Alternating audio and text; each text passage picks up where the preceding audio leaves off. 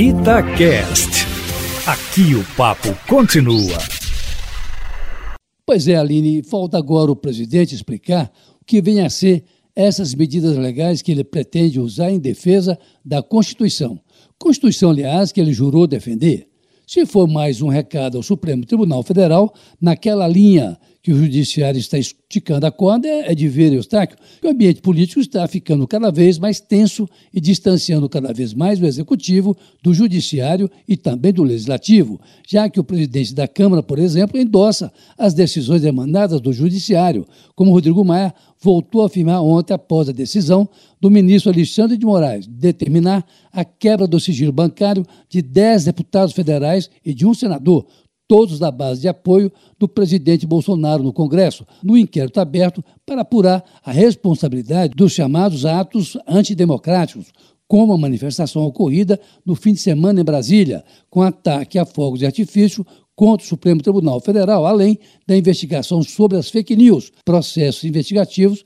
que correm correlatos no STF. Bolsonaro, na rede social ontem, disse, aspas, que os abusos presenciados nas últimas semanas foram recebidos pelo governo com a mesma cautela de sempre, cobrando com o simples poder da palavra o respeito e a harmonia entre os poderes, fecha aspas, e foi além, abre aspas, é o povo que legitima as instituições e não o contrário, fecha aspas, o que para o presidente é isso que caracteriza uma democracia e prometeu tomar todas as medidas legais possíveis para proteger a Constituição e a liberdade dos brasileiros. Na verdade, o presidente Jair Bolsonaro, o que parece, esticou a corda um pouco mais do seu lado. Que aborrece o presidente e o núcleo duro do governo, na verdade, são as duas investigações conduzidas pelo ministro Alexandre de Moraes, uma contra as chamadas ações antidemocráticas e a outra sobre as fake news, que não são dirigidas diretamente contra o governo, mas contra simpatizantes do presidente, acrescidas, no entanto,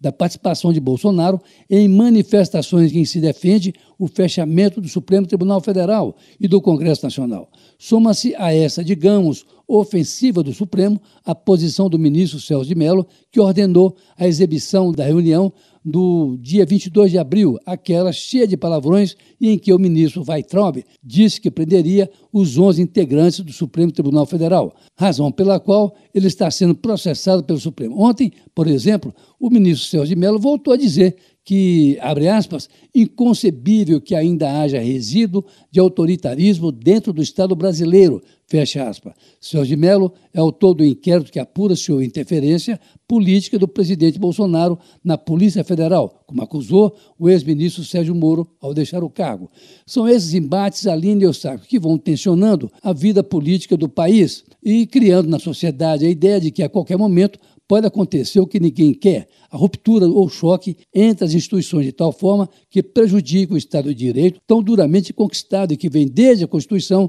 de 1988. É evidente que a participação do presidente Bolsonaro nas manifestações que se pediu ainda se pede o fechamento do Congresso e do Supremo Tribunal Federal não contribui para a distensão política que se pretende, até porque muitos desses manifestantes são investigados exatamente porque, ao que parece, fazem parte de um movimento de desmoralização de instituições e de reputações públicas e vêm sendo investigadas pelo Supremo, o que contraria o presidente, porque esse pessoal faz parte do seu eleitorado e, como se viu ontem, também de sua base de apoio no Congresso. O problema é que não se vê alguém com liderança suficiente para entrar no meio dessa balbúrdia para acalmar os ânimos, nem mesmo o vice-presidente Hamilton Mourão, que ainda ontem disse que os ânimos estão realmente exaltados e que é preciso botar a bola no chão para continuar o jogo, que ninguém, Aline, quer que termine antes da hora.